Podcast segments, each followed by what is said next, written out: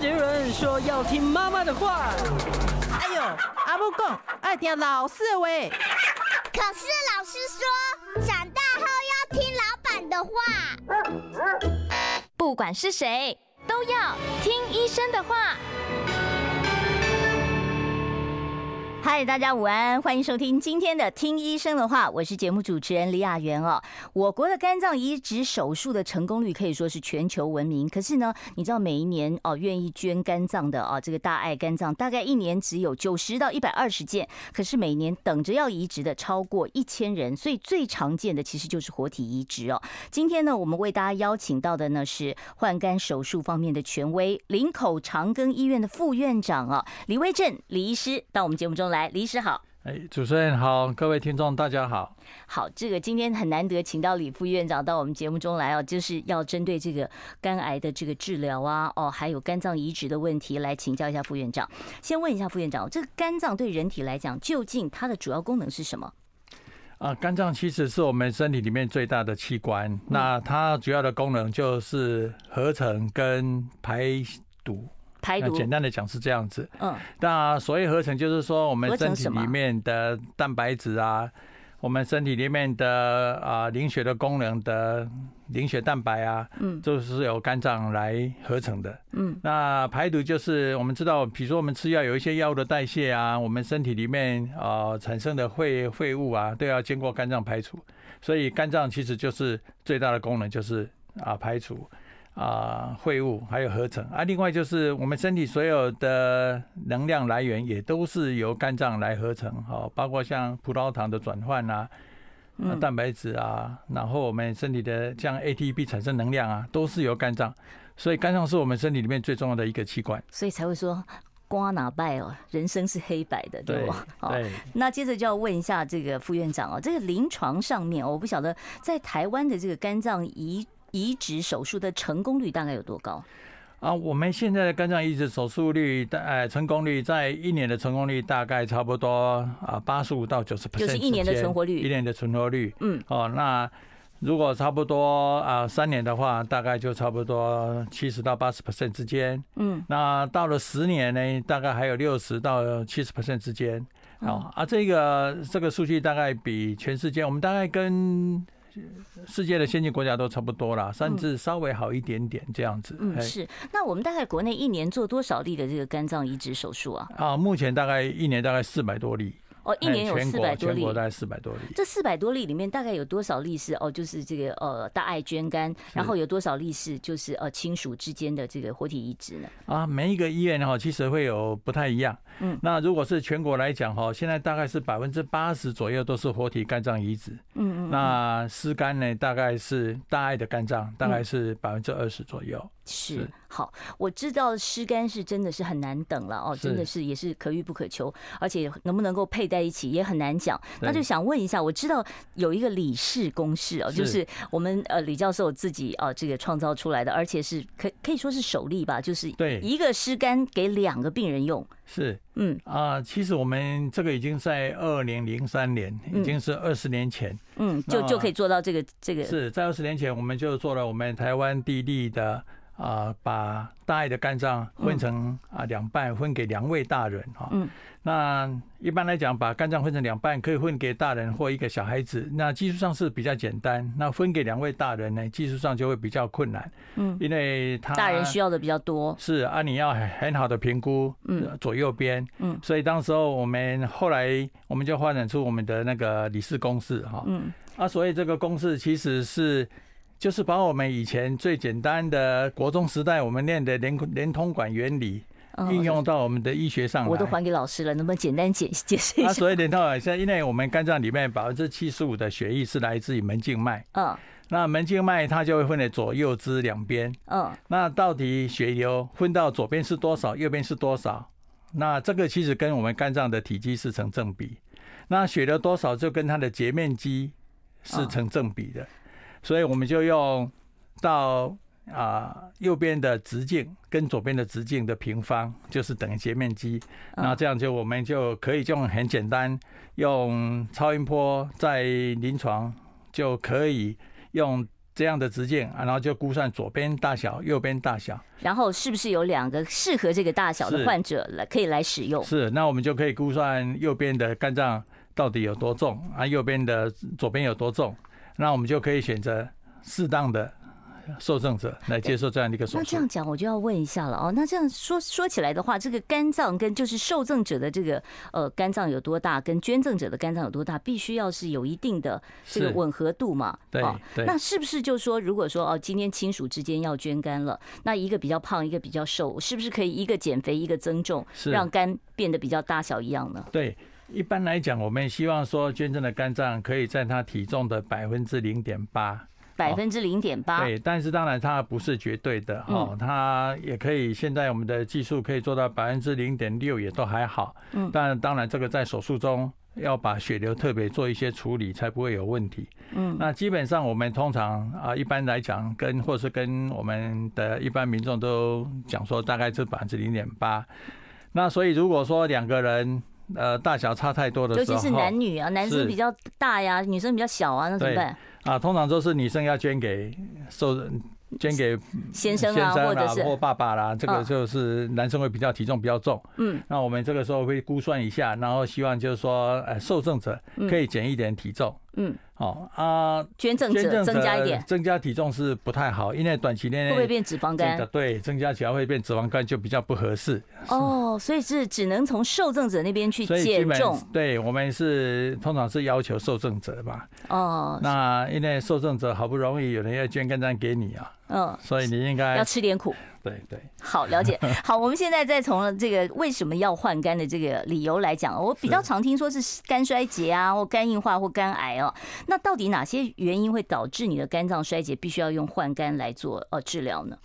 啊，我们肝脏衰竭可以先分为两个，一个就是急性的肝脏衰竭，或者是慢性的肝脏衰竭。嗯，那我为什么会有急性的肝脏衰竭？对，急性的肝脏衰竭，比如说 B 型肝炎发作哦，好啊，或者是吃了吃了药物，吃了一个不明的药物，对对肝脏有严重的伤害。对，那或者是酒精性急性的酒精性肝炎也会。嗯，好，那另外还有很多不明原因。那还有就是像威尔森氏症啊，其他的先天性的疾病也有可能会突然发作，那这就是急性的肝脏衰竭。嗯，那如果是慢性的肝脏衰竭呢，在我们台湾最多的就是 B 型肝炎，那第二个就是 C 型肝炎。是，那接下来就是喝酒。哦，酒精性的肝炎，这个是目前我们大概是排前三名是最多的。是，那 C 型肝炎因为最近可以治疗，我们台湾现在在推行，希望。哦，我们在二零二五年可以变成一个无吸肝的国家。嗯，哦啊，所以现在有吸肝的，我们都都赶快治疗。那吸肝，但是啊，如果本来吸肝已经有肝硬化，这虽然治疗好，它的硬化因为不会回来，所以还是有可能需要换肝。是，不过它的比例会变少。那现在大概酒精性肝炎就越来越多，因为我们。现在的社会发展是一个 M 型的社会，总是有人不如意，所以然后就是借酒浇愁，然后把自己的肝给搞坏了，肝硬化就越来越多，是这样。是，那肝癌也是可以肝呃换呃换肝来治疗，对不对？是肝癌啊，也是可以用换肝来治疗。那但是它有没有一个局限性啊？有，它比较局限在早期的时候，就是一期、二期还没有扩散的时候。对，一般来讲，我们叫做米兰原则。嗯，啊，就是说什么意思？啊，如果你是单独一个一个肿瘤，嗯、那个肿瘤直径要在五公里以下。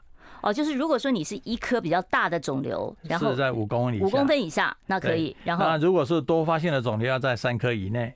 哦，多发性的肿瘤在三颗以内啊，最大一颗不超过三公分。哦，然后完全不能有扩散。对，不能有扩散，不能侵犯到血管。嗯，那如果说之前已经因为肝癌动过一次手术了，对，然后再复发，是，那还是出现了新的肿瘤，那可以还用换肝来治疗吗？是可以，可以。这个时候当然也是要根据我们的原则了哈。嗯，那刚刚讲说是闽南原则，那可以稍微放宽一下，就是旧金山加大的原则哈。这什么意思？我听起来都是像地理名词啊。对，就是说一颗肿瘤如果做活体肝脏移植，那我们可以换宽成五公分到六点五公分。嗯啊，棵数的话也是三棵，但是最大一棵从三公分可以放宽到四点五公分。那这样的话，大概我们的健保都是给付的。哦，所以这个换肝手术，你只要这符合条件，是其实是有健保给付的。是的，是的，是。好，那我再问一下，我听说肝癌它的复发率比其他的癌症还要高，是不是真的有这个问题？是，肝癌的复发率其实五年的复发率会超过一半。嗯。哦啊，所以为什么也会讲到说，肝癌有复发的时候，是不是用肝脏移植来治疗？嗯，因为其实我们很多的肝癌都是因为 B 型肝炎或 C 型肝炎，那这个细胞肝癌的肝脏的细胞其实有变化了。嗯，所以这个时候这个地方产生一个肝癌，那过了一段时间，可能其他地方肝癌又会跑出来。所以这个时候，如果你把这个已经有变化的肝脏整个换掉。啊，所以它的愈后会是最好的哦，所以它的反愈后反而比其他的治疗方式，传统的手术啊，切肝手术更好，是好的。是，那讲到这个切肝手术，你这个如果说是它那么容易复发，而且你切肝以后，我们就会担心粘连呢。它如果已经有粘连了，还能做呃这个换肝的手术吗？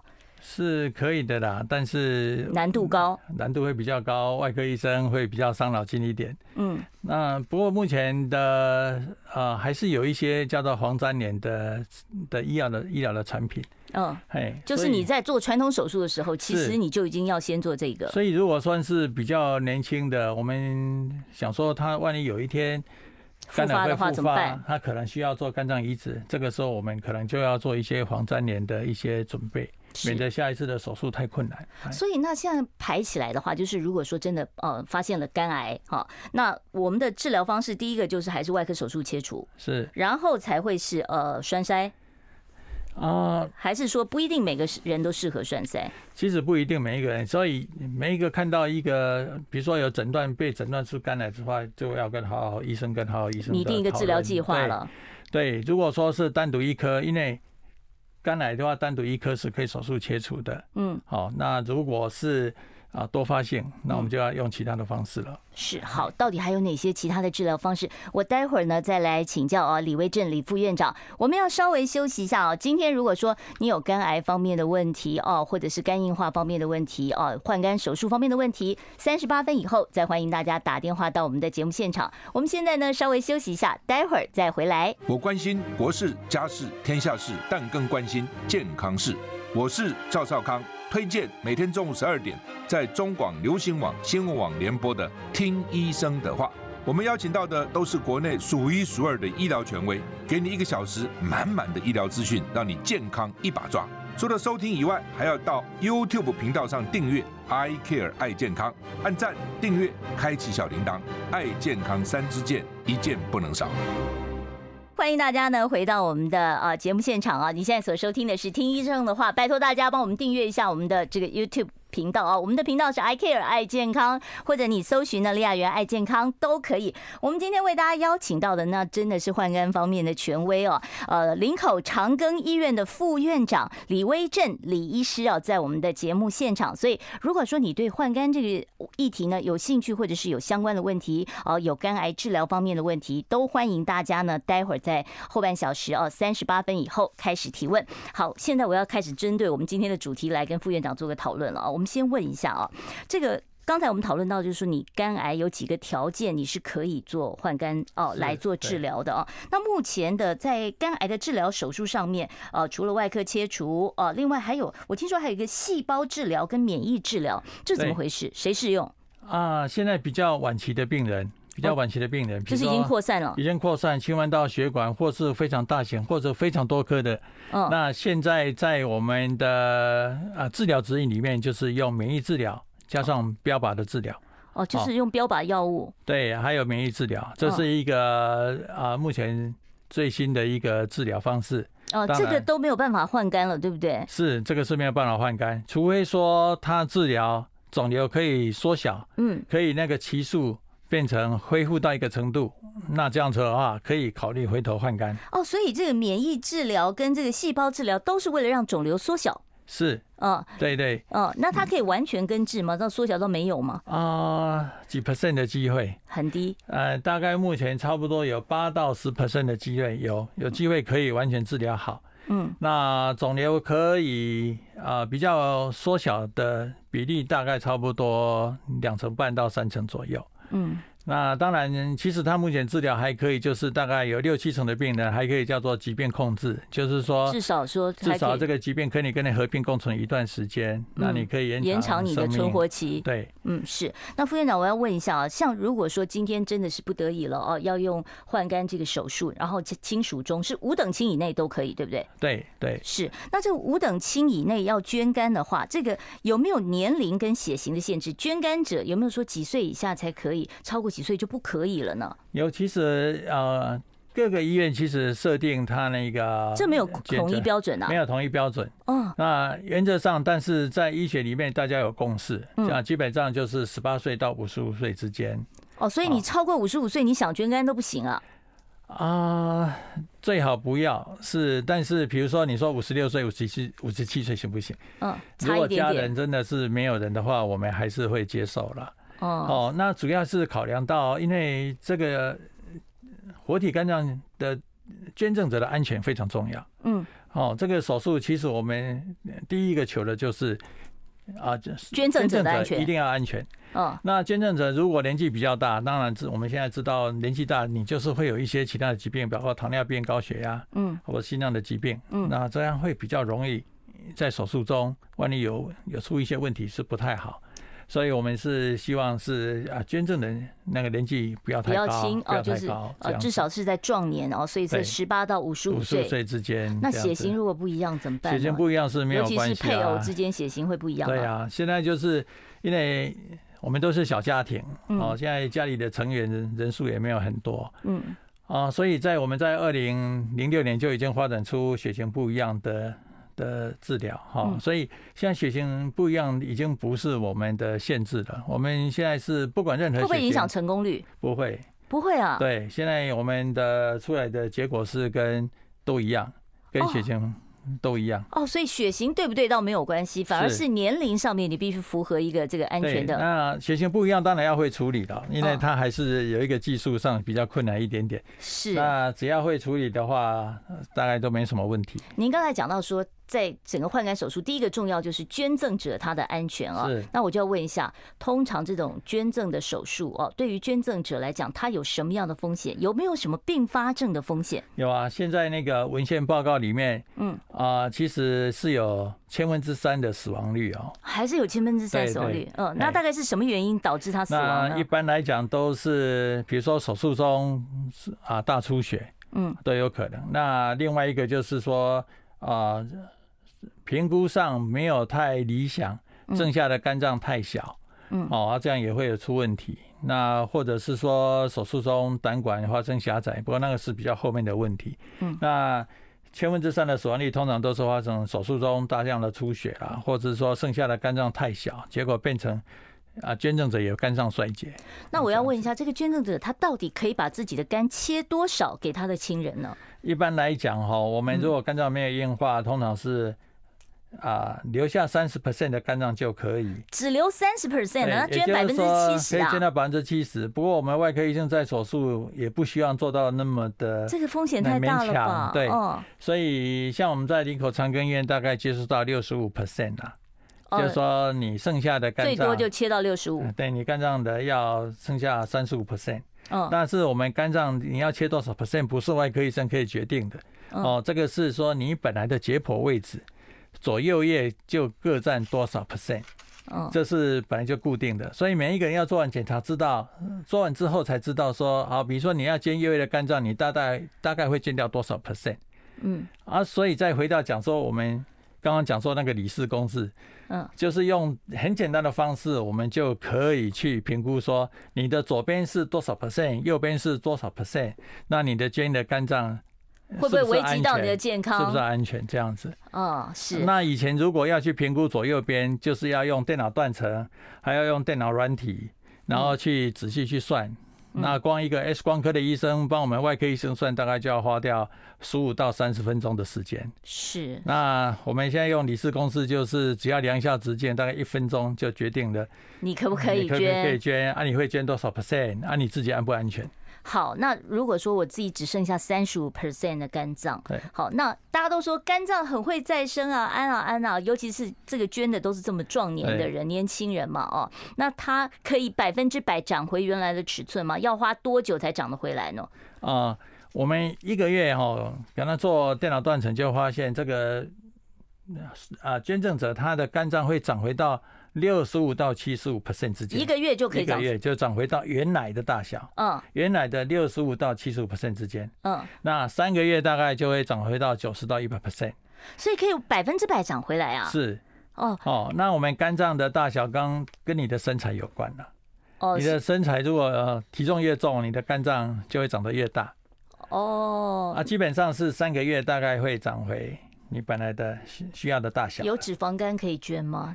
啊，有病毒性肝炎可以吗？轻微的脂肪肝还可以捐，嗯，但是我们希望有脂肪肝，你可以先去运动减重啊，嗯，那就可以做肝脏的捐赠，这样好。所以你在真的要决定要捐肝之前，你自己也要做一些准备的动作啊，要开始先训练自己了。好，我们要稍微休息一下哦，待会儿呢三十八分以后，我们会针对换肝这个议题哦，来开放听众朋友呢可以现场 call in。我关心国事、家事、天下事，但更关心健康事。我是赵少康，推荐每天中午十二点在中广流行网、新闻网联播的《听医生的话》。我们邀请到的都是国内数一数二的医疗权威，给你一个小时满满的医疗资讯，让你健康一把抓。除了收听以外，还要到 YouTube 频道上订阅 “I Care 爱健康”，按赞、订阅、开启小铃铛，爱健康三支箭，一件不能少。欢迎大家回到听医生的话节目现场，我是主持人李雅媛啊。我们今天现场为大家请到的呢是换肝的名医啊，林口长庚医院的副院长李威正李医师，在我们节目现场啊。如果听众朋友你待会儿对于换肝这个议题或者是肝癌的治疗有任何的疑问，我们都欢迎大家待会儿呢可以 call in 到我们的现场专线。副院长，我们刚才讲到了就是捐肝者的安全要放在前面嘛。哦，那再问一下，这个一个肝脏移植手术，这个手术进行的时间大概要多长？哎，其实每一家进行的时间还不太一样。嗯，那啊，原则上大部分呢，大概要十个小时上下了。要十个小时啊？对对对。哦，所以就是等等于是就是大家医生也要接力吗？也没有，就是哦，原则上接力也可以，一个人完成也可以。不过现在大部分是我们都是接力，一个团队，一个团队来处理，因为。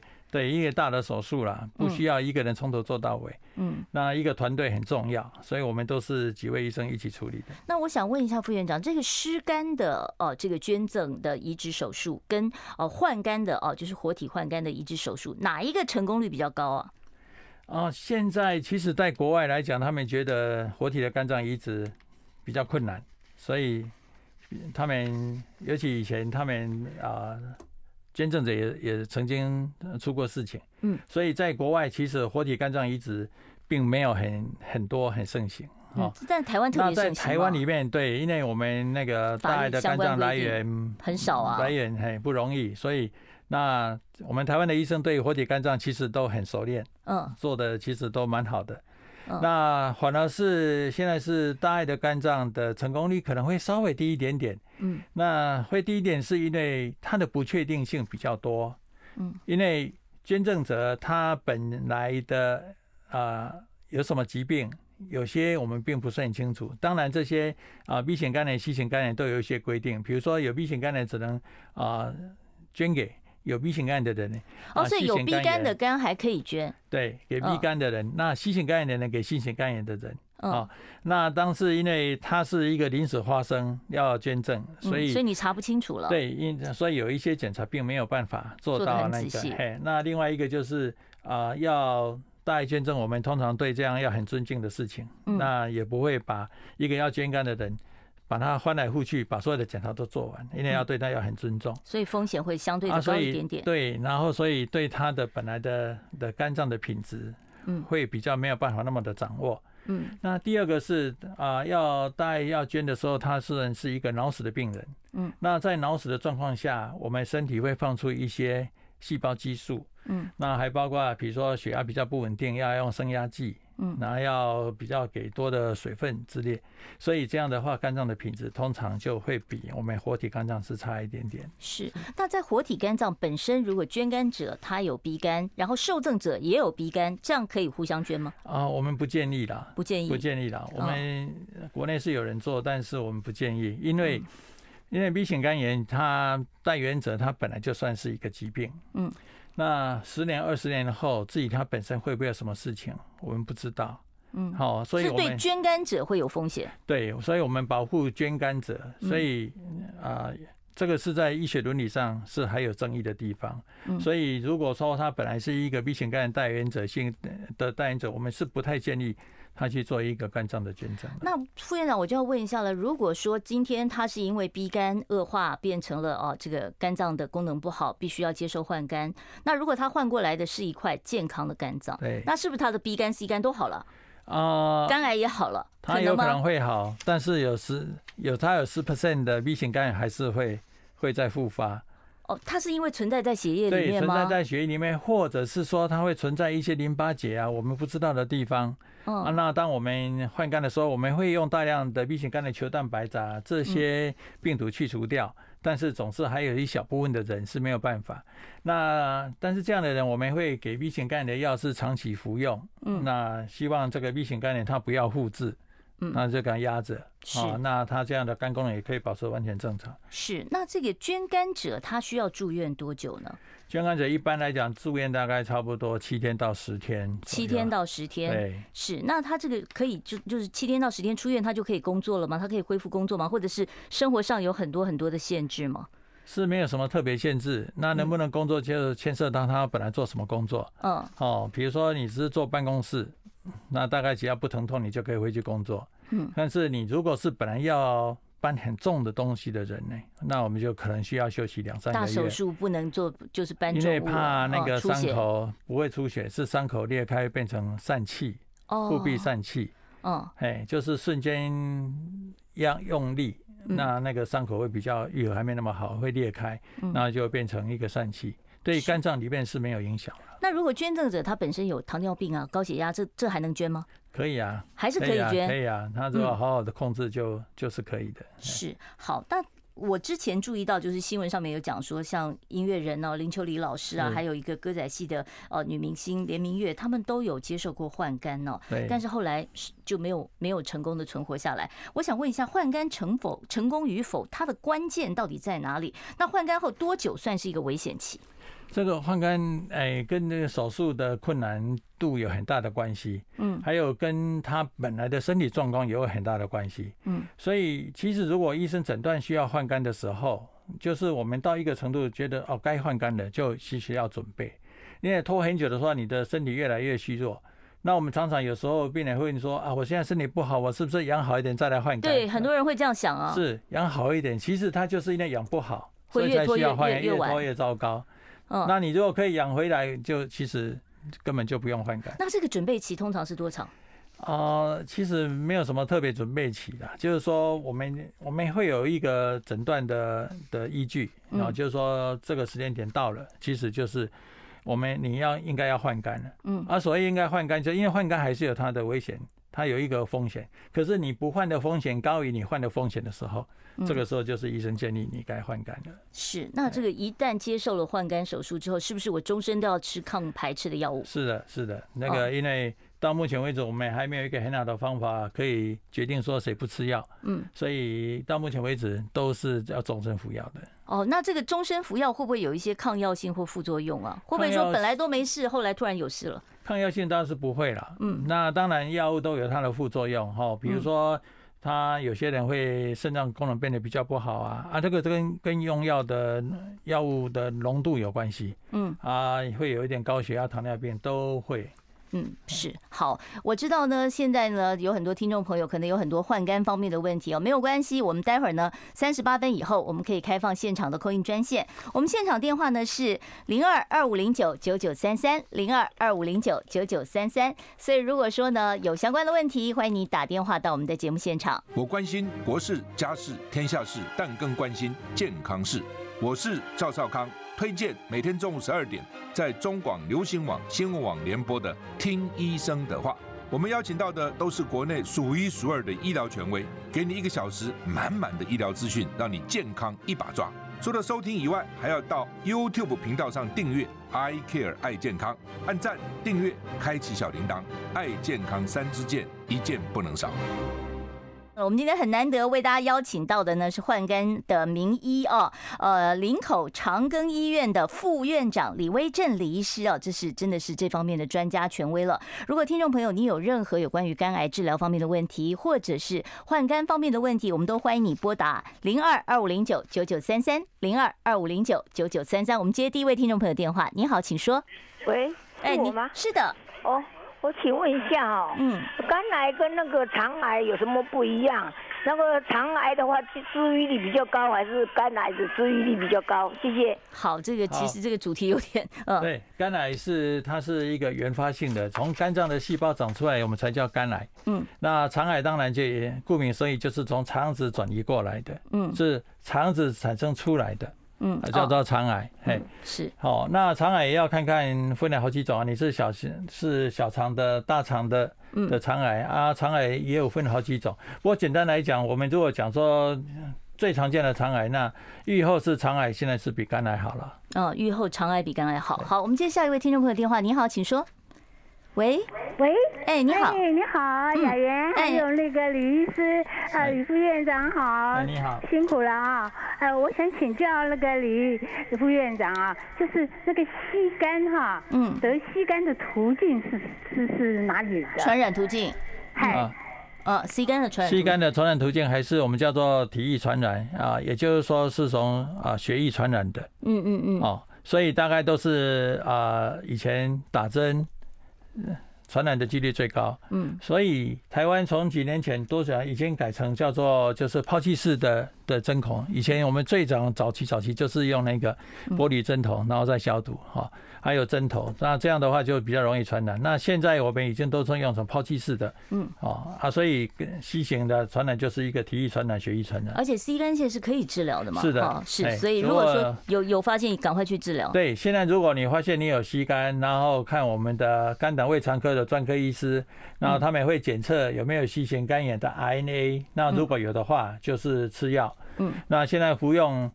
二到三个月，大概可以有九十几 percent 治愈，完全治愈的机会。哇，所以这个愈后是比 B 肝好哦。是是，好，我们接下一位听众朋友的电话。你好，请说。好，请问脂肪肝是好还是坏？如何避免脂肪肝的呀？好，那个脂肪肝当然也算是一个一个疾病哈，所以它没有叫做好或坏，它就是不好。嗯，好啊，所以有脂肪肝应该是啊，现在就是要控制体重跟运动。嗯，好，按你的饮食就不要太油腻。脂肪肝是可以好的嘛，可以痊愈的嘛，对不对？是，就是要运动跟控制体重。嗯，脂肪肝跟换肝之间，就是如果他脂肪肝太严重，不能不能捐肝，也不能够接受别人换肝，是不是？那脂肪肝是像国外，像在美国，他们现在是因为像美国，因为体重过重的人非常多哈。那台湾慢慢也有这这种趋势。那如果你脂肪肝到到一个程度，是有可能会产生。肝脏衰竭需要换肝的哇，脂肪肝也会导致肝衰竭啊？是，那美国、欧美国家这样的案例也越来越多。那我们台湾在在想这个案例以后可能也会有啊，所以大家饮食习惯越来越西化，就就会这样子，回到不要那么油腻，应该就好了。好，我们接下一位听众朋友电话，我们现场专线是二五零九九九三三二五零九九九三三，你好，请说。诶，主持人跟医生您好，请问一下哈，那个肝纤维化的下一步是不是就是肝癌？那肝肝纤维化之后有呃可可逆不可逆？嗯。啊，肝纤维化下一步不一定叫做肝癌哈，肝纤维化的时候是跟肝硬化也不一样，是还不到那么严重，嗯，所以如果纤维化就是表示算是比较早期已经开始有变化，嗯，它是有机会还可以回得来的，哦，还有机会回得来，有机会的，那是药物回得来，还是用药物治回治回来，还是说要生活习惯的改善？现在药物有一些还算是像。比如说有 B 型肝炎或 C 型肝炎，赶快治疗。他如果在纤维化的时候治疗完之后，他是还可以回来的。嗯嗯嗯。哦啊，但是走到肝硬化之后，大家就是回不来了。嗯，是好。那另外一下就要问一下，就是一个接受捐肝的啊这个受赠者，哈，那他通常啊在接受捐肝以后，他会有什么样的一些术后要特别注意可能产生的并发症？你说受赠者嘛？对，受赠者。受赠者其实后面的。呃，变化症这个大概还很多啦，因为手术很复杂，嗯，所以啊、呃，排斥也会，嗯，啊，胆管有问题也会，嗯，然后 B 型肝炎如果没有好好吃药再发作也会，嗯，然后以前得到 C 型肝炎再回来也会，那甚至你肝癌去给它换肝，肝癌再复发几率也会。哦，所以你换了肝还肝癌还会复发？哎，有时候十 percent 的人还是会复发。好，所以所以事情还蛮复杂的。那你要多久就追踪一次换肝手术？一般来讲，一开始大概三个月就要追踪一次，然后两三年之后当然可以拖稍微稳定一点了。对对对，是。好，我们接下一位听众朋友电话，我们现场专线二五零九九九三三，你好，请说。哎，那个医师您好哈，嗯，我想请教一下，就是说这个。如果你曾经担任过捐肝手术的这个捐肝者，是不是你呃在捐肝的时候胆囊要拿掉，然后一部分的血管也要捐过去给这个受赠者，所以你只能够做捐肝人做一次而已。即使你后来这个肝脏恢复到原本的六七成大小，你还是没有办法再二次当这个捐肝者。嗯，然后肝脓疡的患者，肝脓疡。因为有发炎过、结痂过，他得到肝癌的机会是不是会比一般人稍微再高一点点？好，两个问题。好，第一个问题你讲的是没有错，因为我们的血管左右边只剩下一套，嗯，所以你大概啊不可能再再捐。所以你的肝脏会长回来，但是你的血管就那一套了。血管就那一套，所以不能再捐了。哦，不可能再捐了。对对对。好，那肝囊有部分它是是一个呃治疗好之后，它会那个位置会一个纤维化，但是它不会有产生什么特别肝癌。哦，所以它不会有恶性肿瘤的病变这样的可能。理论上是不会的。嗯，好，我们接下一位听众朋友电话。你好，请说。哎，我要请教医生。嗯。就是什么叫呃实体质变呢？因为我是 B 型肝炎啊啊，实体质变，实体质变，这个就是在医学上我们会医生这样讲，就是说你的细胞本身有一些些变化，那通常就是。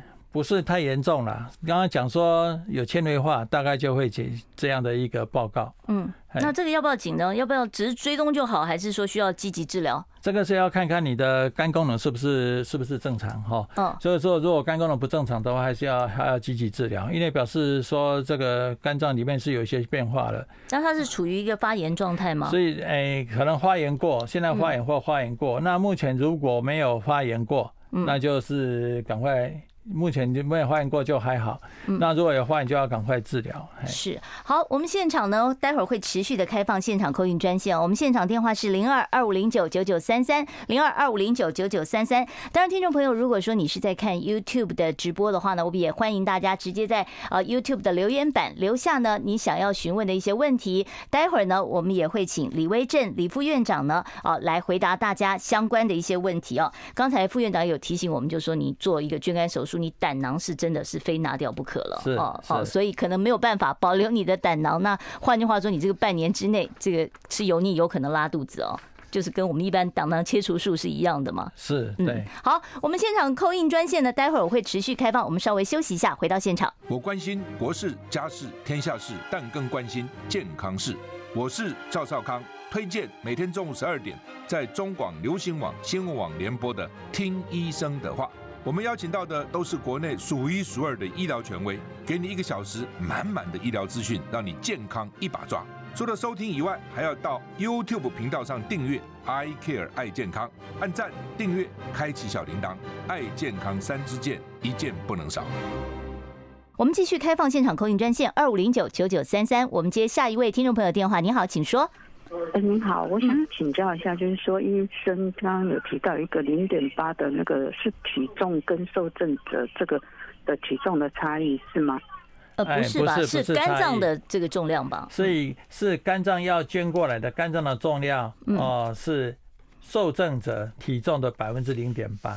嗯，就是比方说你是几公斤的人，你一百公斤的零点八，所以一百公斤大概要八百公克的肝脏，嗯，也就是这样子。但是它是一个参考值，它不是绝对的。不是一个，不是说哦一定要这样子才能捐肝，不是。嗯，好，比如说家人并没有合适，那我们算一算啊，可能只有零点七。嗯，那我们会考量说，呃，这个病人的身体目前的状况是怎么样啊？他有多大的急迫性？那还有家人有没有可能啊？他能不能有等一点时间啊？或者已经已经不能等了，必须要赶快做移植才有。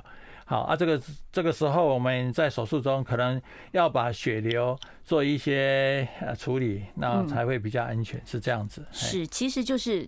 那个手术能不能够成功的几率，也要看这个受赠者他目前本身的一个身体状况。你拖到很后面，其实是不利于这个成功率的哦。对，好，再来问一下，他这边呃 YouTube 上面问说，呃，请问李医师，我的体检报告说 A 型肝炎表面抗体是否是我对 A 肝已经有抗体了？呃，好，这个问题先请。是的，你如果产生有 A 型肝炎抗体，就表示你有抗体啊。就是你得过了是吧？得过了，就是有得过，那你现在有抗体。可是不代表你不会再再感染。是啊，它因为抗体在一段时间会消失，跟我们以前 COVID nineteen 打疫苗一样，打一段时间以后，你的病、你的抗体是会掉下来。就等于你自己打了一个疫苗一样了，对哈。再来，我小孩在娘胎就有白点，什么意思啊？是肝脏有白点吗？出生后超音波也还存在，没有任何病征，那我需要去制止呃积极治疗吗？还是我持续追踪就好？小朋友才四个月大。OK，如果说在超音波里面看到娘胎里面有白点，我觉得最大的可能性还是血管瘤了。哦，血管瘤啊，肝脏的血管，天生的吗？天生的。哦，对。那这个需要处理吗？这个是不需要特别处理，嗯，那就是在追踪看看就好了。因为它如果真的是血管瘤，生长速度也不会太快了。嗯。哎啊，通常它也是良性的，也没有什么。